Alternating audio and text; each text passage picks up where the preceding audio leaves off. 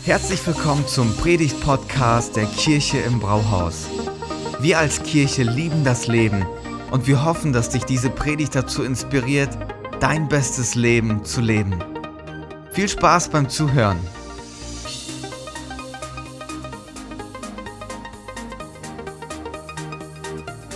Unsere Sommerserie Sommer mit Freunden geht zu Ende oder ist zu Ende gegangen und ich bin total dankbar für alle Freunde, die sich in den letzten Wochen in uns als Kirche im Brauhaus investiert haben, mit uns ihr Herz geteilt haben und uns inspiriert haben, nach vorne zu schauen und in den verschiedensten Bereichen unseres Lebens. Hey, und heute starten wir eine neue Themenserie. Richtig spannend und die Themenserie heißt Größer als Punkt, Punkt, Punkt. Und in den nächsten Wochen wollen wir uns vier Bereiche anschauen in unserem Leben und herausfinden, was für einen unglaublichen Unterschied es macht, wenn wir auf diese Bereiche schauen aus einer anderen Perspektive. Und die vier Themen, die wir uns anschauen werden, sind die folgenden. Das erste, was wir uns heute anschauen werden, ist größer als mein Leben. Das zweite ist größer als meine Vergangenheit. Wie gehe ich mit den Themen um in meiner Vergangenheit, die ich verbockt habe? Das dritte ist größer als mein Heute. Wie sieht denn das eigentlich aus? Spricht mein Heute das letzte Wort oder nicht? Und dann beim letzten Teil größer als meine Fähigkeiten. Vier spannende Themen und heute starten wir mit dem Gedanken rein, eine Perspektive, die größer ist als mein Leben. Die Perspektive im Leben zu haben, ist unfassbar wichtig. Du brauchst eine richtig gute Perspektive, weil Perspektive ähm, auch davon abhängig ist, wie wir unseren Tag erleben, wie wir bestimmte Ereignisse erleben, wie wir uns dabei fühlen, ob wir uns gerne an den Tag zurückerinnern oder nicht. Und das macht schon einen riesen Unterschied, ob wir eine gute Perspektive haben oder nicht. Vielleicht denkst du dir jetzt, hey Thomas, du übertreibst ein bisschen. Ich habe euch ein Bild mitgebracht, um das ein bisschen zu veranschaulichen. Hey, die beiden Personen, die sitzen im gleichen Bus fahren auf der gleichen Straße, haben sogar vielleicht das gleiche Ziel. Aber der eine hat eine tolle Perspektive aus dem Bus heraus, der andere nicht so. Und ich glaube, das veranschaulicht ein bisschen, was für einen Unterschied es macht, wenn wir mit einer guten Perspektive im Leben unterwegs sind. Hey, und für ganz viele ist Folgendes die Perspektive. Man sagt, ich gebe mir Mühe und ich setze alles daran, mich selber zu verwirklichen. Oder ich möchte glücklich sein. Ich möchte etwas für etwas leben, das größer ist als ich selber. Ich möchte mal behaupten, dass so gut wie jeder von uns diesen Wunsch in sich trägt, mit seinem Leben etwas zu machen, das Bedeutung hat und sich dadurch auch selber zu verwirklichen. Da ist dieser Traum der Selbstverwirklichung. Ich meine, wir hören das überall, finde dein Weg oder lebe dein eigenes Leben. Oder man sagt auch, mach dich frei von den Erwartungen der Gesellschaft und lebe einfach dein Leben. Oder man hört, erst wenn du dich selber verwirklicht hast, beginnst du zu leben. Jetzt, wenn man über diesen Wunsch nachdenkt, sich selber zu verwirklichen, dann kommt das ganz oft aus einer Motivation oder ähm, die, die innere Haltung, dass man sagt, das Leben auf dieser Welt ist begrenzt und ich möchte in dieser kurzen Zeit, die ja nicht allzu lang ist, möchte ich das Beste rausholen, jedes Potenzial aktivieren. Ich möchte jeden Wunsch erfüllen und ich möchte mit meinem Leben etwas Bedeutsames machen, weil die Zeit ja nur so kurz ist. Und das Spannende, dass wenn wir Jesus zuhören, ist, dass er auf diesen Wunsch eingeht und er weiß, dass wir diesen Wunsch in uns tragen. Und den Text, den ich uns gleich vorlesen werde, da geht Jesus auf dieses Thema ein. Und bevor ich den Text vorlese, ist es wichtig, dass wir uns den Kontext anschauen, weil der zu diesem Text hinführt. Was passiert, bevor Jesus den, ähm, die, diese, diese Aussage macht, die ich gleich vorlese?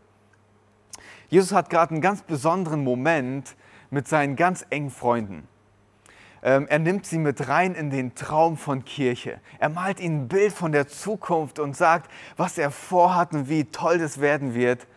Und dann sagt er ihnen auch, hey, und das, dazu muss ich nach Jerusalem gehen, ich werde sterben, und nach drei Tagen werde ich wieder auferstehen und weiht sie mit ein, also total besonders, was da passiert.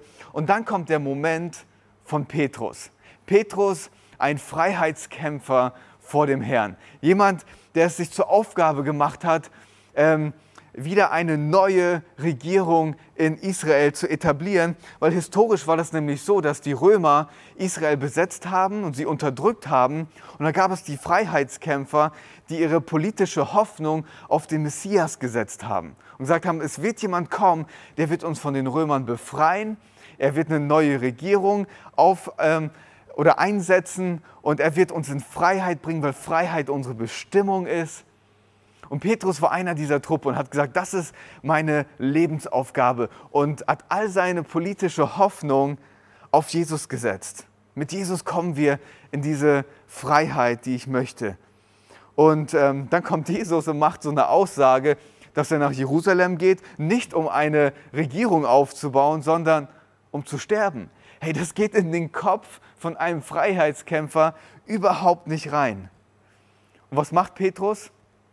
Schnappt sich Jesus und sagt, Jesus, das darf auf keinen Fall passieren, dass du stirbst. Ich habe andere Pläne. Wir müssen hier ein Ding aufbauen. Jesus weist ihn zurecht, ziemlich hart. Und dann macht er die Aussage, die wir uns heute anschauen. Also Petrus kommt zu ihm mit diesem Wunsch, sich selber zu verwirklichen, sein Traum. Und dann sagt Jesus Folgendes zu der ganzen Truppe, die da vor Ort ist. Matthäus 16, die Verse 24 und 25. Wenn jemand mein Jünger sein will, muss er sich selbst verleugnen, sein Kreuz auf sich nehmen und mir nachfolgen. Denn wer sein Leben retten will, wird es verlieren. Wer aber sein Leben um meinetwillen verliert, der wird es finden. Ich spätestens nach dieser Aussage war der Höhenflug von Petrus beendet. Sein Traum von der Selbstverwirklichung geplatzt oder der Traum, seine Bestimmung zu leben, hinüber. Ja, was macht Jesus hier? Ich glaube, das Erste, das wir verstehen müssen, ist, dass Jesus unseren Wunsch nach Selbstverwirklichung wahrnimmt und sieht, dass wir so gerne ein Leben leben möchten, das größer ist als wir selber. Er erkennt es an. Das ist ja der Grund, dass wir diesen Wunsch in uns tragen, ist nicht, weil Gott bei der Erschaffung des Menschen in die falsche Schublade gegriffen hat und entstanden ist ein Mensch mit einem Wunsch, den er nicht erfüllen kann. Dieser Wunsch ist von Gott in unser Herz hineingelegt. Und C.S. Lewis, der, der sagt, dass wenn wir diesen Wunsch in uns entdecken, und es ist egal, was wir ausprobieren, dass dieser Wunsch nicht erfüllt wird, wenn das passiert, dann ist die einzig plausible Erklärung dafür, dass wir für eine Welt geschaffen sind, die größer ist als wir selber. Ja, als ich darüber nachgedacht habe, ich mich an einen Film erinnert, einen Filmklassiker, den muss man gesehen haben. The Truman Show. Jim Carrey spielt diesen Charakter so unfassbar gut. Wenn du diesen Film noch nicht gesehen hast, musst du ihn dir unbedingt anschauen. Was passiert in diesem Film? Truman ist der Hauptdarsteller einer Serie, ohne zu wissen, dass er es ist. Der Produzent hat eine künstliche Welt erschaffen, 5000 Kameras überall, die Truman den ganzen Tag über begleiten und das wird außerhalb in der echten Welt vermarktet und viel Kohle damit gemacht. Und alle feuern ihn an und alle haben irgendwie einen Bezug zu Truman, der quasi eine Serie, der Hauptdarsteller der Serie ist, ohne es zu wissen. Und damit es nicht aufliegt, war natürlich seine Frau, Familie, Freunde, alle waren ein Teil von dem Schauspielerteam um es nicht auffliegen zu lassen. Und eines Tages fällt eine Kamera vom Himmel. Irgendwas ist schiefgegangen und äh, Truman bekommt das mit und es macht ihn misstrauisch. Auf einmal beginnt er es zu hinterfragen und auf einmal hat er diesen, diesen Wunsch und diese, diesen, inneren, diesen inneren Druck und auch diesen, ähm, diesen Druck zu sagen, hey, da muss es doch etwas mehr geben als das, was ich gerade erlebe. Ich möchte ausbrechen und entdecken, was es für eine Welt ist, für die ich eigentlich geschaffen bin. Und dann macht er sich auf die Reise, um auszubrechen aus dieser künstlichen Welt. Eine unfassbar spannende Geschichte. Du musst dir das unbedingt anschauen. Aber genau das ist dieses Bild. Wir alle tragen in uns diesen Wunsch nach einem Leben, das größer ist als wir selber. Wir wollen ausbrechen und in unsere Bestimmung hineinkommen und unser bestes Leben leben. Der amerikanische Philosoph Abraham Maslow hat in seiner Arbeit zusammengestellt, welche Bedürfnisse jeder Mensch in sich trägt. Und dann ist ähm, bekannt als die Bedürfnispyramide. Und in dieser Bedürfnispyramide wird genau aufgelistet, welche Bedürfnisse jeder von uns mit sich trägt und die gestillt werden müssen. Und am Ende, wenn alle Bedürfnisse gestillt werden, gibt es eine Sache, an die jeder von uns kommt. Es ist der Wunsch der Selbstverwirklichung. Das ist, was Gott in unser Herz hineingelegt hat. Wir wollen dahin kommen.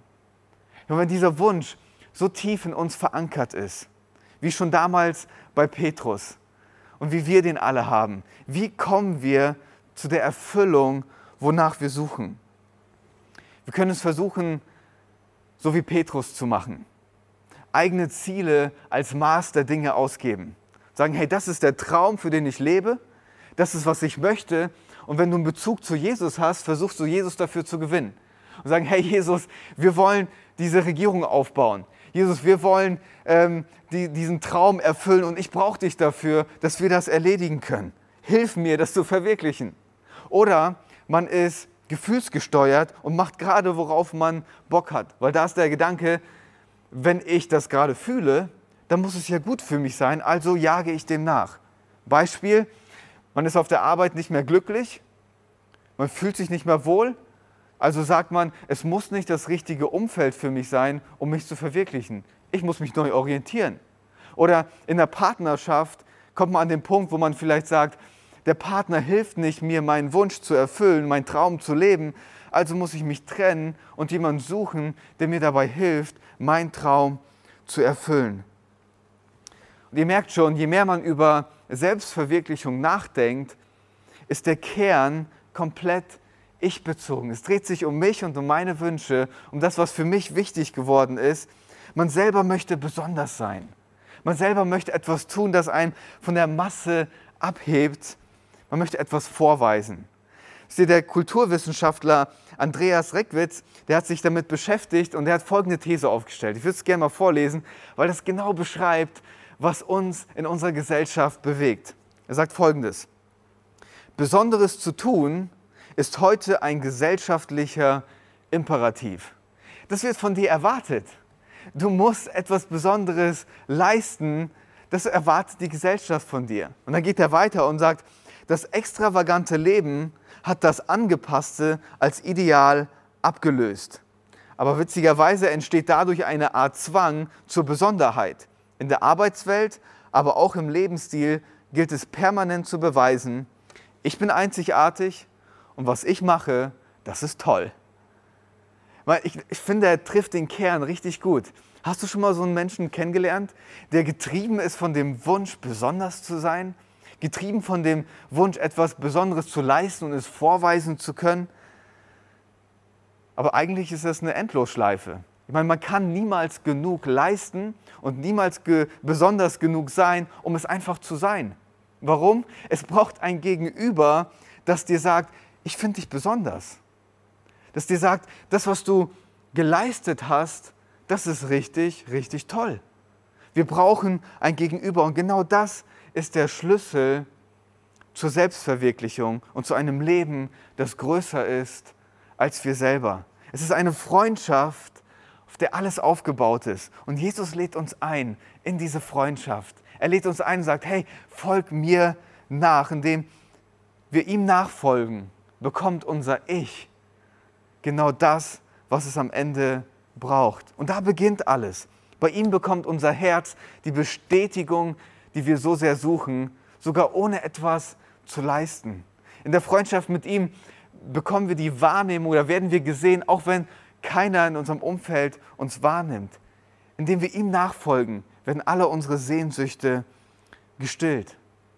Jetzt könntest du vielleicht denken, wir benutzen Jesus um als so ein, so ein Kickstart in unsere Selbstverwirklichung, um unseren eigenen Traum zu leben. Aber Jesus schiebt dem so ein bisschen den Riegel vor, wenn wir uns an den Text erinnern, den wir uns, vorhin angeschaut haben. Wenn jemand mal Jünger sein will, was muss er machen? Er muss sich selbst verleugnen und sein Kreuz auf sich nehmen. Was hier raussticht, ist der Gedanke von Selbstverwirklichung. Gar nicht wahr. Was hier raussticht, ist der Gedanke von Selbstverleugnung. Man könnte meinen, Jesus hat sich hier gerade beim Thema vertan. Ich meine, Petrus war gerade auf einer ganz anderen Schiene unterwegs und auf einmal kommt so eine Aussage, Selbstverleugnung. Verleugnung, das Kreuz auf sich zu nehmen. Meine, wie, wie passt das jetzt zusammen? Diese unterschiedlich, also so grundlegend unterschiedlichen Themen. Meine, oft wurde der Text, den ich gerade vorgelesen habe, auf folgende Art und Weise ausgelegt oder auch erklärt. Man hat gesagt, das bedeutet, du musst ganz unauffällig in deinem Leben unterwegs sein. Nur ganz klein von dir denken. Nur nicht zu besonders sein. Sei demütig. Halte nicht zu viel von dir. Weil man kann auch noch einen Schritt weiter gehen, so wie eine Laienbewegung oder eine christliche Laienbewegung ähm, ganz am, bei den Mönchen, ganz am Anfang im, im 13. oder 14. Jahrhundert war das. Das waren die Geißler. Die Geißler haben den Text so ausgelegt, dass ähm, sie gesagt haben, wir müssen uns selber wehtun. Die sind in der Öffentlichkeit unterwegs gegangen, haben sich ausgepeitscht und haben gesagt, das ist die Art und Weise, wie man sein eigenes Kreuz trägt. Oder andere haben gesagt, sein eigenes Kreuz zu tragen heißt, jeder von uns hat halt sein Päckchen zu tragen. Ich meine, das stimmt. Jeder von uns hat sein Päckchen zu tragen, aber das ist nicht das, was der Text sagt. Wie kann man diesen Gedanken, den Jesus hier bringt, vielleicht in einem Bild verständlicher machen? Vielleicht hilft uns folgendes Bild. Bisher war das so, dass ich in mein Navi eingegeben habe, wo ich hin möchte. Ich habe mich ans Steuer gesetzt, bin losgefahren und weil ich einen Bezug zu Jesus habe, kann ich ihn fragen, Jesus, gibt es irgendwo vielleicht äh, eine Abkürzung, die du mir sagen könntest? Das ist, wie es bisher war. Aber sich selber zu verleugnen, Jesus nachzufolgen, sein Kreuz auf sich zu nehmen, bedeutet, ich setze mich auf die Rückbank meines Autos. Ich erlaube, dass Jesus das Ziel ins Navi eingibt und ich erlaube ihn, sich an Steuer zu setzen und mich dorthin zu bringen und ich folge ihm einfach nach. Das ist der große, große Unterschied. Und auf dem Weg, während wir ihm nachfolgen, während er vorangeht, auf das Ziel zusteuert, das er für uns hat, merken wir, dass das, was uns erfüllt, nicht etwas ist, das wir leisten, sondern jemand ist, dem wir nachfolgen. C.S. Lewis, den ich vorhin schon zitiert habe, der sagt es so, bevor wir unser Selbst nicht für ihn aufgegeben haben, bevor wir uns nicht freiwillig auf die Rückbank unseres Autos gesetzt haben, werden wir unser echtes Selbst niemals finden. Erst wenn wir uns aufgeben für ihn, werden wir das finden, was wirklich in uns steckt. Was ist jetzt also so besonders wenn wir unser Leben auf ihn ausrichten und seinen Fußspuren folgen? Warum lohnt es sich, sich auf die Rückbank des Autos zu setzen? Zwei Gedanken, die da wichtig sind. Das erste ist, wenn wir ihm nachfolgen, bedeutet es, dass wir dem hinterhergehen, der am besten weiß, wie das Leben funktioniert. Besser als du und als ich. Er hat den Durchblick und er weiß, was am besten ist. Der Fahrer weiß am besten, wo es lang geht. Sogar mehr als wir. Er weiß, an welchen Punkten man Halt macht. Er weiß, wo man schnell gehen kann, wo man langsam fahren muss. Er hat den gesamten Überblick, den wir so oft nicht haben. Und, und ihm nachzufolgen lohnt sich total. Jesus sagt über sich selber, ich bin der Weg, die Wahrheit und das Leben. Hey, mit mir auf der Reise zu sein bedeutet, dass du auf die beste Reise deines Lebens kommst. Und ich bin derjenige, der Wahrheit über dein Leben ausspricht, wo du so viel mit Lüge konfrontiert bist und weißt nicht selber, was du über dich glauben sollst, kommt Jesus rein und spricht Wahrheit über dein Leben. Und er ist derjenige, der dir Leben schenkt. Es ist total wichtig, diesen ersten Gedanken immer wieder vor Augen zu haben. Der Fahrer weiß, wo es lang geht. Und das Zweite ist, wenn wir ihm nachfolgen, beginnen wir seinen Lebensstil zu imitieren. Wir imitieren den, der uns vorangeht. Sein Lebensstil wird zu unserem Lebensstil. Und wir kommen dann zur Erfüllung, wenn wir auf Jesus schauen und unser Leben so gestalten, wie Jesus sein Leben gestaltet hat. Hey, was hat das Leben von Jesus ausgemacht und geprägt? Sein Leben stand im Dienst und in der Hingabe für die Menschen in seinem Umfeld. Es war egal, welche Geschichte diese Person hatte. Es war egal, welchen sozialen oder ethnischen Hintergrund die Person hatte, ob man sich in der Öffentlichkeit mit der Person sehen lassen kann oder nicht. Es war Jesus egal. Bei ihm gab es diese großzügige Haltung, dass jeder kommen durfte. Jeder hat sich bei ihm wohlgefühlt. Er hat sein Leben für jeden hingegeben. Für niemanden hat er etwas zurückgehalten. Paulus schreibt an die Philippa in seinem Brief Folgendes, um das nochmal auszudrücken, was diesen Lebensstil von Jesus ausgemacht hat. Er sagt, jeder soll auf das Wohl des anderen bedacht sein, nicht nur auf das eigene Wohl. Das ist die Haltung, die euren Umgang miteinander bestimmen soll. Es ist die Haltung, die Jesus Christus uns vorgelebt hat. Das ist genau diese Haltung, das Wohl des anderen im Fokus zu haben. Hey, und das aktiviert uns. Das löst etwas in uns aus. Das macht uns zufrieden und gibt uns und unserem Leben eine gewisse Bedeutung und auch ein gewisses Glück, das damit kommt. Es gibt diese Volksweisheit, die würde ich gerne mal vorlesen, vielleicht kennst du sie. Willst du glücklich sein im Leben? Trage bei zu anderem Glück, denn die Liebe, die wir geben, kehrt ins eigene Herz zurück. Vielleicht schon mal gehört, aber das ist so wahr. Mein Glücksforscher und Psychologen der positiven Psychologie haben sich damit beschäftigt und herausgefunden, dass wenn man sein Leben in den Dienst für andere stellt, wirst du glücklicher sein, du wirst zufriedener sein, du wirst ausgeglichener sein in deinem Leben. Dich zu investieren für andere gibt deinem Leben etwas total Besonderes. Ich meine, das hört sich gut an, oder? Aber der Weg dahin ist ganz oft richtig herausfordernd.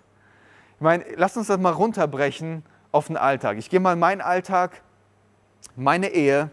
Das kann, es kann vorkommen, dass ich Stella verletze, dass sie mich verletzt, dass einer von uns Sachen sagt, die den anderen richtig verletzen. Und wo wir dann am Ende uns Gedanken machen und sagen, eigentlich der Person jetzt zu vergeben, äh, das, hat, das hat sie nicht verdient. Das wäre der einfachste Weg dass ich mich zurückziehe, schmolle und sage, nee, das geht so nicht weiter.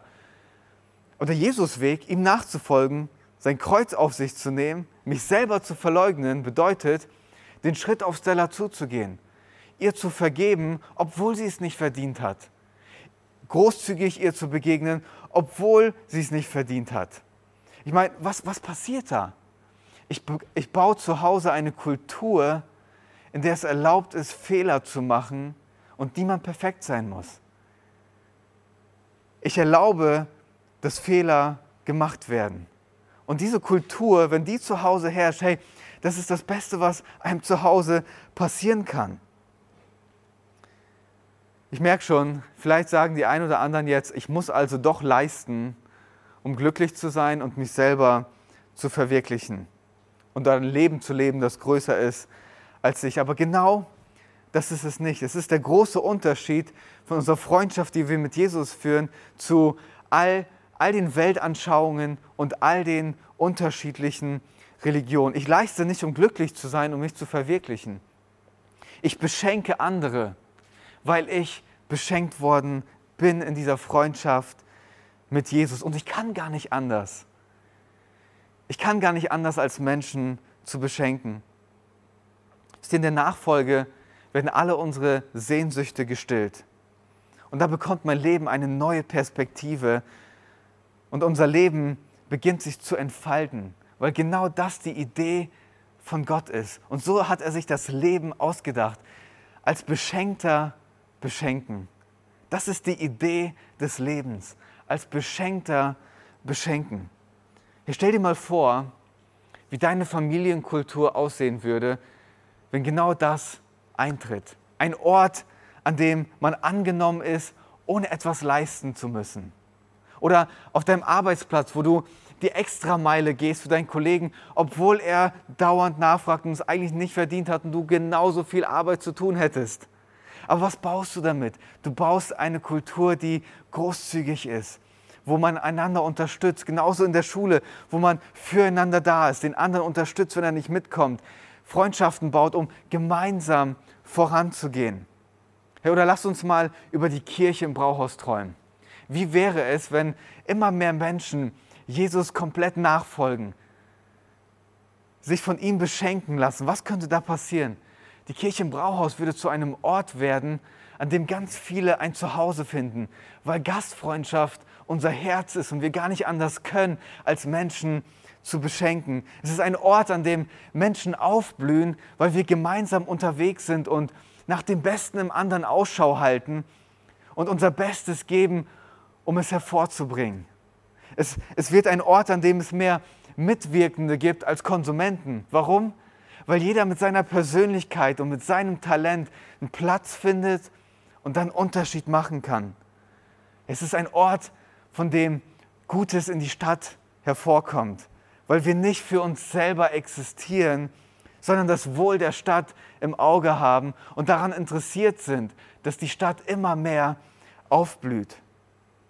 Ja, ein Leben zu leben, das größer ist als wir selber, heißt seine Perspektive zu ändern, weg von uns selbst hin zum anderen. Und während unser Umfeld aufblüht, stehen wir mittendrin und werden beschenkt. Und das ist die Idee des Lebens. Was für eine tolle Perspektive, oder? Vielleicht hast du jetzt noch eine letzte Frage und du fragst dich, wo finden meine Wünsche und meine Ziele und Ambitionen ihren Platz in all diesem großen Bild? da muss ich ehrlich mit dir sein. Meine persönlichen Wünsche und deine persönlichen Wünsche in der Nachfolge müssen sich dem unterordnen, was Jesus als Ziel für uns hat. Matthäus 6,33 sagt er, soll euch zuerst um das Reich Gottes und um seine Gerechtigkeit gehen. Danach bekommt ihr alles. Danach wird alles das, was für euer Leben wichtig ist, euch gegeben werden. Das heißt, alles ordnet sich, wenn wir Jesus an die erste Stelle stellen. Das heißt auch automatisch, es kann sein, dass nicht alle meine Wünsche und Ziele erfüllt werden. Dass ich ein Leben leben werde, wo nicht alle meine Wünsche erfüllt werden. Aber eines gilt, es gibt ein erfülltes Leben trotz unerfüllter Wünsche. Weil es am Ende des Tages nicht unsere Wünsche sind, die uns erfüllen, sondern die Person, mit der wir eine Freundschaft haben. Jesus ist es, den wir am Ende brauchen, um ein erfülltes Leben zu leben und nicht unsere eigenen Wünsche. Im 1. Johannes ähm, Kapitel 5, Vers 12 ist das so beschrieben. Wer, den Sohn, wer mit dem Sohn verbunden ist, der hat das Leben.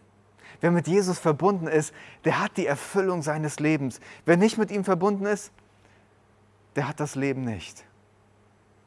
Es ist wie mit einem Freund unterwegs zu sein und alle Herausforderungen zu meistern, jeden, jeden Höhepunkt zu feiern, jeden Tiefpunkt durchzustehen jede Enttäuschung, jeden Frust ähm, gemeinsam anzupacken und durchzugehen.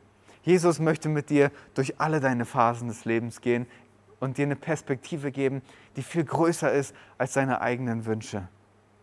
Und er lädt uns zu so einem Leben ein. Ein Leben, das sogar das Leben hier auf dieser Welt übersteigt. Wisst ihr, Christen sind die einzigen, die mit Recht sagen können, das Beste kommt noch. Warum? Weil der Tod in unserem Leben nicht das letzte Wort spricht. Es gibt eine Perspektive, die viel größer ist. Das Beste kommt noch. Und du kannst ein Leben leben voller Erfüllung und ein Leben leben, das größer ist als du selbst. Hey, zum Ende möchte ich dich gerne noch mal einladen. Ich möchte diesen diese Predigt nicht beenden, um dir die Chance zu geben, eine Entscheidung zu treffen. Es gibt zwei Möglichkeiten. Entweder warst du schon mit Jesus unterwegs, er saß an deinem Steuer, aber in den letzten Monaten, die so verrückt waren, hast du dir gedacht, Jesus kann ich nicht vertrauen. Ich setze mich lieber selber an Steuer. Und du merkst heute, es war gar nicht so eine gute Idee. Und wenn du heute diese Entscheidung treffen möchtest und sagen möchtest, ja, ich gehe wieder zurück auf die Rückbank, ich erlaube, dass Jesus mein Auto fährt, und das Ziel vorgibt, dann hast du gleich die Möglichkeit, eine Entscheidung für Jesus zu treffen. Oder du hörst das heute zum ersten Mal und sagst, hey, das ist das Leben, wonach ich mich gesehnt habe. Dann darfst du heute auch mit all den anderen diese Entscheidung treffen, Jesus zum Fahrer deines Autos zu machen. Und ich werde gleich ein Gebet sprechen und ich möchte dich einladen, dass wenn das dein Gebet ist, dass du dich innerlich einklingst und sagst, hey, das ist mein Gebet und ich möchte diese Entscheidung treffen. Lass uns gemeinsam beten, da wo du gerade bist. Einfach deine Augen schließen und innerlich dich ready machen und zu sagen, Gott, das ist die Entscheidung, die ich heute treffen möchte. Jesus, das Beste, das wir machen können, ist, dir den Fahrersitz unseres Lebens zu übergeben. Du gehst voran, du weißt, wie das Leben funktioniert, Du hast die besten Absichten mit unserem Leben. Und ähm, wir wollen dir diesen Vertrauensschritt auch entgegenbringen und heute ganz bewusst diese Entscheidung treffen. Du darfst uns vorangehen. Du darfst das Steuerrad übernehmen. Und ich auch gleichzeitig bitten, dass du uns vergibst, wo wir selber gedacht haben, dass unsere Ziele und unsere Ideen und unsere Wünsche besser sind als das, was du für uns vorbereitet hast. Wir gehen auf die Rückbank unseres Autos und wir lassen dich ähm, an das Steuerrad. Du darfst vorangehen. Jesus, wir, wir beten, dass du, dass du unserem Leben die Erfüllung gibst, die du für uns vorbereitet hast. Mit dir unterwegs zu sein, ist das Beste, was uns passieren kann. Jesus, wir sagen auch heute, dass wir bereit sind, uns selbst zu verleugnen, unser Kreuz auf uns zu nehmen, dir nachzufolgen. Wir wollen unser Leben in den Dienst für andere stellen. Ein Leben, das geprägt ist von den Haltungen, die du vorgelebt hast. Jesus, vielen Dank, dass du unser Leben das gibst, unserem Leben das gibst, was wir am Ende des Tages suchen. Es ist nicht etwas, was wir machen, das bist du. Und danke, dass du unser Leben füllst und dass du uns eine Perspektive schenkst, die größer ist als all das, was wir erleben. Danke, dass wir mit dir sagen können, dass das Beste für unser Leben noch kommt. Danke, dass du uns beschenkst. In Jesu Namen. Amen. Vielen Dank fürs Zuhören. Wenn du eine Frage hast, kannst du uns gerne eine E-Mail an info at kirche-im-brauhaus.de schreiben. Wir geben unser Bestes, um deine Fragen zu beantworten. Bis zum nächsten Mal beim Predigt-Podcast der Kirche im Brauhaus.